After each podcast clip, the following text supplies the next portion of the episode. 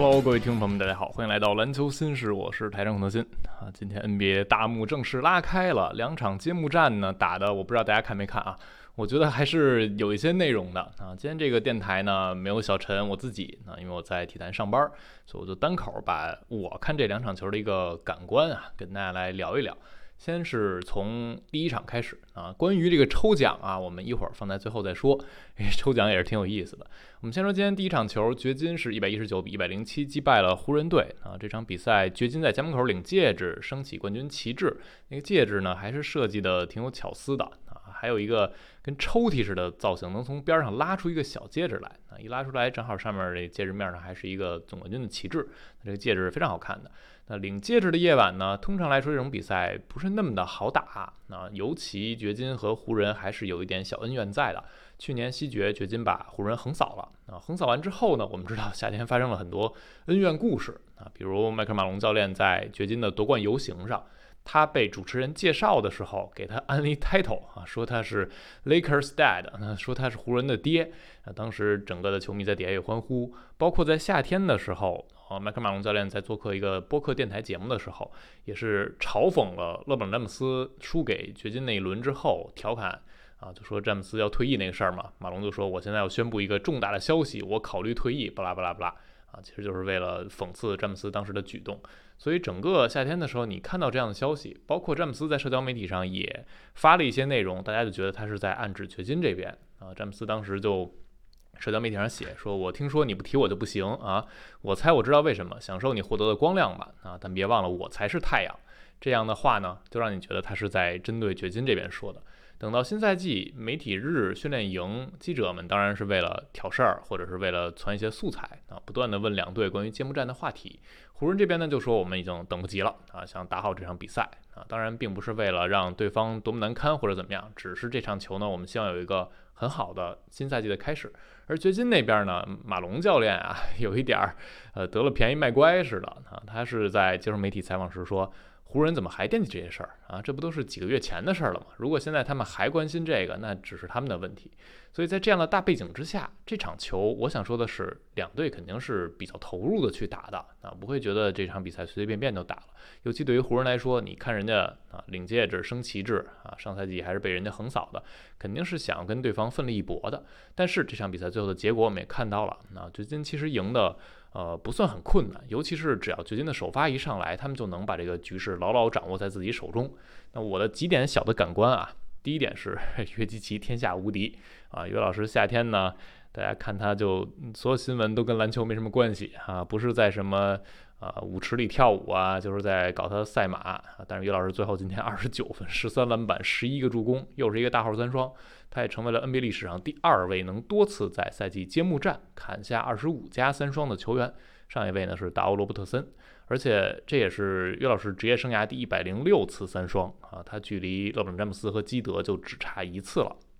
再拿一个三双，一百零七次啊，和那两人持平就是并列历史第四了。你就感觉于老师在三双榜上啊。且有的往上去积累的空间的啊，三双榜第一我们知道是威少啊，威少现在也还在现役，还有机会拿。但是约老师往上冲的这个势头真的是非常猛。那约基奇今天只要在场，湖人没什么办法防不了啊。一开场让浓眉单防，约老师和浓眉。呃，也都我觉得算不上互爆，于老师爆的更狠一点儿啊，就是浓眉单防湖人不去夹击的时候，约基奇往里撵啊，还是挺轻松的啊，挺写意就能打进去。而一旦有夹击，约老师的分球又来了。浓眉这边呢，攻约基奇也攻成几个，包括也造犯规啊，但是浓眉打于老师还是更多要有中远投手感，冲到篮下不是每一个球都能更舒服的终结的，所以打着打着你会发现于老师这个数据还有他的效率还是更高一点。然后除了约老师呢，啊，就掘金这套首发呀，是真的厉害啊！上赛季人家这套首发在场百回合要能赢十三点一分，是所有出场超过五百分钟的五人组里最强的。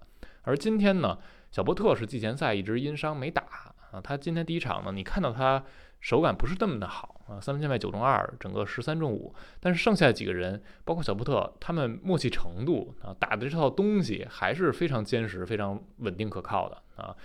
穆雷是延续着上赛季季后赛啊总决赛出色的表现，今天也是二十一分六个助攻十三中八，效率非常高。包括波普今天表现也非常出色啊，他的防守有三次抢断，他的无球的走位、接球之后的跳投，有几个中距离的战术啊，还有很多是波普、穆雷和岳老师三个人在弧顶做的一些战术配合，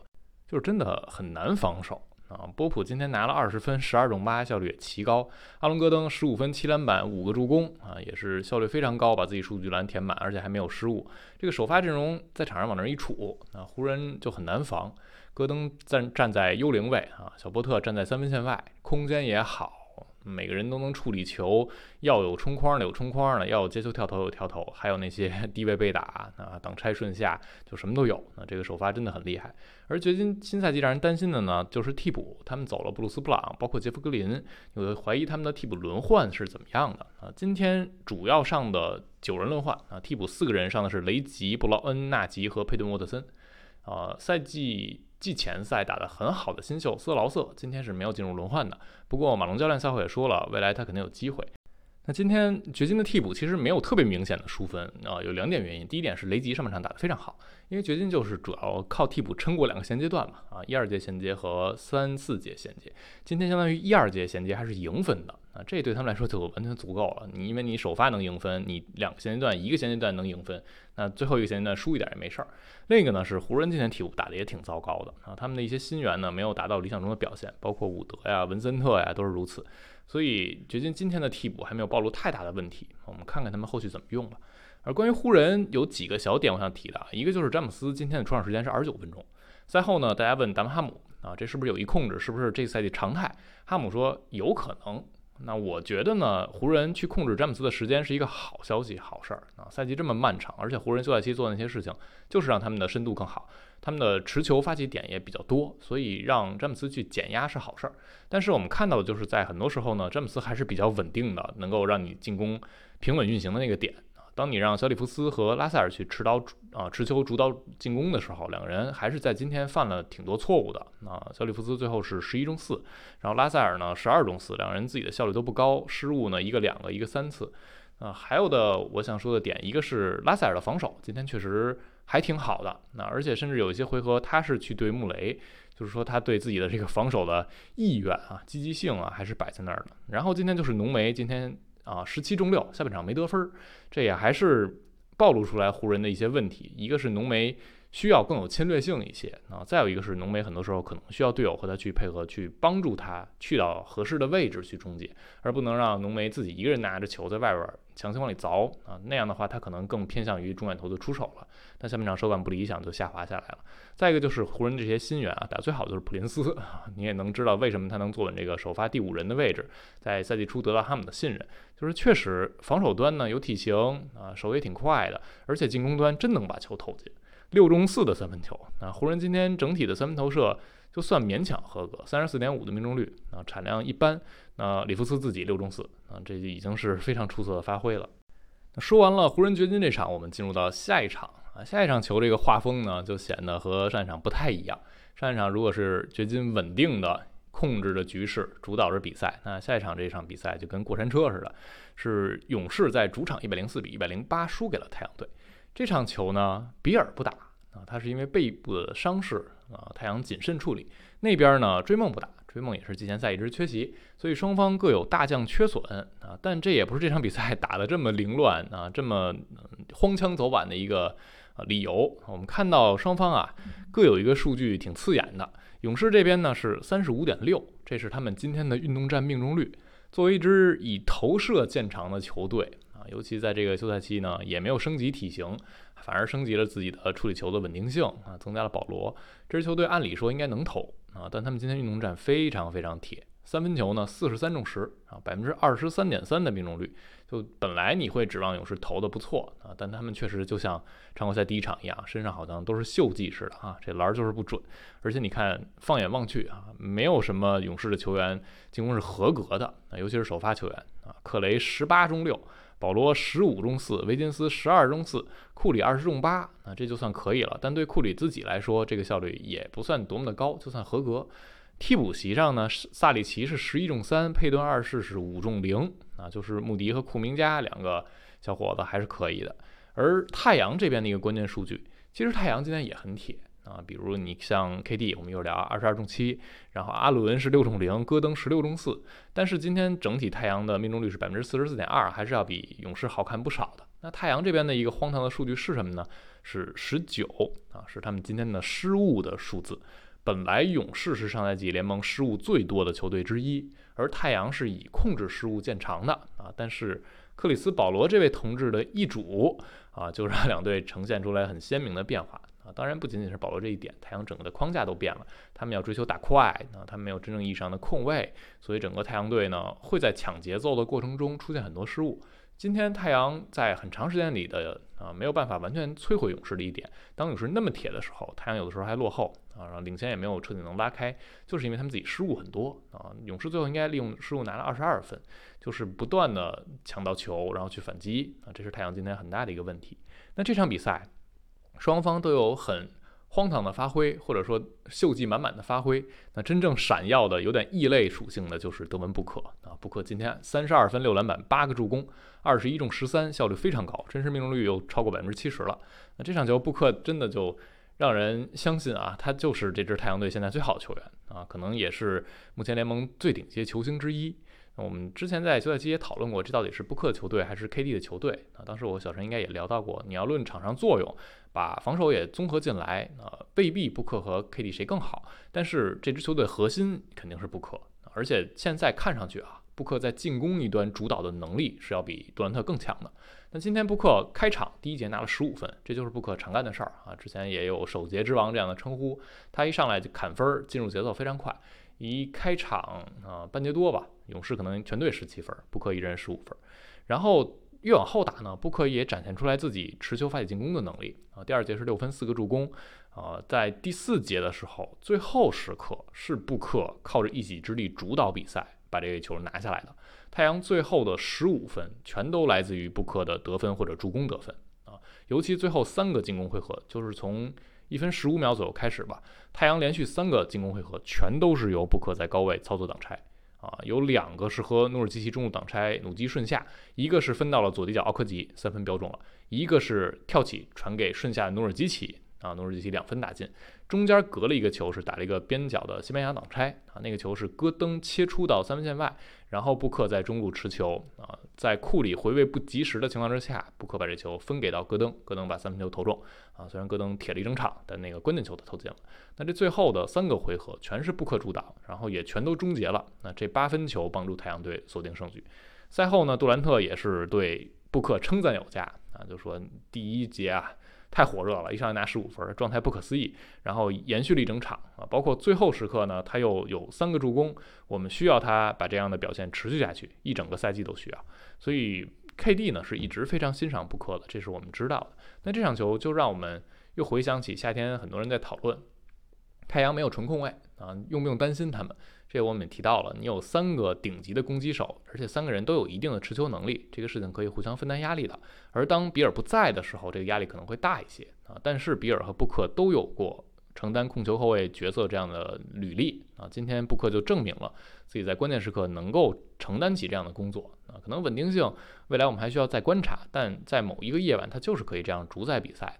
那说了这些，我们再简单 聊两句杜兰特啊。我在微博上其实发了挺长一段话，大家可以去看看。KD 今天十八分、十个篮板、三个助攻啊，然后有一个盖帽、两个失误。你光看这个数据呢，就凑合填满数据栏。但是二十二投十啊，只有七中，二十二投拿十八分，这个效率太低太低了。杜兰特过去两个赛季的揭幕战都是三十二分。啊，上一次再往前一年呢，是打勇士，那一年是 KD 跟腱重伤养一年之后回来的第一次啊赛季复出，那场比赛 KD 是拿了二十二分啊，那场球呢，大家会感觉杜兰特哎呀休息那么长时间再回来找比赛感觉可以理解，但是今天这场球，我相信大家和我有类似的直观的感觉啊，包括看季前赛的时候也会有一点，就是感觉杜兰特真的有点老化了啊，这两年我在篮网看 KD，包括他上赛季被换到太阳，还是挺明显的。就是强度越高，尤其是对抗强度越高的比赛，杜兰特得分的稳定性是一定会下滑的。其实就是岁数摆在这儿了啊，而且你又经历过大伤，杜兰特在大伤归来之后的这个表现是远超人们预期的。但这不代表超出预期的这个表现能一直持续下去，那就真的是变态非人类了啊！KD 现在也三十五岁了，他在重伤之后，你看他整体减重，身体变得更加精瘦，让自己的负担变小一些，但随之而来的就是对抗能力的下滑，更多的依赖去中远投啊，去依赖自己的手感。现在呢，各队防 KD 都挺不排斥用小个防 KD 啊，不怕你在我头上出手，反而我用大个子防呢，很多时候你也还是能在我头顶投。那我用小个防的优势是什么？敏捷性好。顶你下盘，不让你下球，所以你看杜兰特拿球啊，如果他是接到球没有运，对方就顶上来，那 KD 会变得非常非常难受。保罗也好，佩顿二世也好，包括维金斯也好，就是往你躯干上一贴啊，就是拿着下个肢腰部这块顶你的腿的下盘这一块啊，就让杜兰特很难下球。那这个时候杜兰特打起来是挺难受的。你看现在 KD 的面框单打，包括背身进攻，很多时候都是在强对抗之下非常大幅度的后仰。然后完成出手，难度很高。今天这场比赛有很多杜兰特是投短了啊，投到篮筐前沿儿，就是因为他为了能够把球投中，为了能摆脱对方有这个出手的空间，他就努力的加大自己的后仰的幅度，这就造成你出手那一刻啊，可能你没有想到自己会仰的那么狠，那你的力量肯定就不够了。所以现在杜兰特呢，你让他持球单打，或者你让他挡拆进攻。确实会显得比较艰涩啊，不是每个夜晚都能稳定的把球打进的啊，不是每个回合都让你觉得那么放心的。那 KD 目前这个阶段啊，我是觉得他应该慢慢学着去转型，而且太阳队有这个条件。上个赛季初在篮网的时候，你已经能明显看到 KD 在转型。上赛季篮网期间，杜兰特的得分的数据非常非常漂亮，尤其是中投啊，他投入了 NBA 历史有统计以来最高的中投命中率。就是因为在前一年被凯尔特人横扫之后，那一轮杜兰特也暴露自己的问题。经过休赛期他自己的一个训练，包括上赛季篮网的一个设计，给杜兰特创造了很多接球有半个身位优势，立刻拿球去攻击对方的这样的呃设计或者进攻的套路。比如说拉链上来，或者在一侧上提，或者反切，当对方嗯挡在身前不让杜兰特往三分线去溜的时候，他就嗯反切走篮下去溜底线，有这样的镜头。所以 KD 上赛季的篮网，他有很多这种偏向无球的进攻，而现在在太阳呢，不太能看到这一点，更多的 KD 还是要么就蹲底角啊，要么就在弧顶拿球准备去单干。那这个对于他来说不是不能干，但是慢慢慢慢的效率会越来越往下走，而且对他的消耗也是比较大的。所以我是认为太阳可以去设计设计，给杜兰特创造一些那样的啊简单的接球的中投的机会，那是他比较舒服能进入节奏的方式。啊，这个你长期的啊，比如说三四个回合都已经冷手硬投了啊，你还不想一些别的招呢，就会让杜兰特自己陷入一个比较偏执、比较执拗的状态啊，球队的进攻的流畅性也会受到影响。所以今天这场球，KD 在防守端还是存在感十足啊，他对于太阳队的防守端的价值也是非常大的。但是在进攻一端啊，他需要去变得更聪明一些。当然啊，有布克、有比尔三个人都在的时候，互相分担压力，这个事情会显得没有那么的夸张。而且呢，也不是所有球队都像勇士这么会防杜兰特，也不是像勇士那样有维金斯啊、啊佩顿二世啊，包括像经验老道保罗呀这么能骚扰杜兰特。所以在大部分夜晚，我觉得对杜兰特还是不用太过于担心。但是毕竟到这个岁数啊，赛季也很漫长，而且你是一支以争冠为目标的队啊，不是说我们在常规赛拿多好战绩就行的，所以。以那样为目标呢？以在生涯末年多打几年好球为目标，杜兰特可以去琢磨琢磨啊，怎么让自己的比赛啊变得更轻松一点，让自己的得分效率变得更高一点。好了，这就是关于今天的两场球我的一个感受啊。然后我们说抽奖啊，我说的时候是让大家预测三巨头拿多少分，结果最后呢比尔没打，那这个事情就充满了意外和波动了。我如果没数错的话啊，因为西马这个评论区实在是。呃，比较反人类的设计啊，优化的不是很好，所以我翻只能是拿手机一屏一屏翻，在电脑上后台呢看的也不是特别的清晰。我翻的是在一天前，我估计就是昨天晚上有一个 ID 叫做安琪格 NH 三这位朋友，他猜的是五十分，我看到他应该是第一个猜到五十分的。那大家可以啊，听到的时候去，如果觉得自己是猜的更早的，可以来告诉我，在评论区告诉我说我猜更。早，那我去查一下是不是这样。如果我没数错，就是这位朋友啊，恭喜你拿到了这一次的小奖品啊，也联系一下啊，我去给你发个私信，或者你来联系我，哦，我把这个奖发给你。这个 ID 我看着也挺熟的。好了，今天我们就聊这儿。关于这场比赛，今天的两场揭幕战，大家有什么想说的？包括关于杜兰特的一个状态和他未来打法的一个啊定位，大家也可以留下自己的看法。感谢收听，我们下期再见啦，拜拜。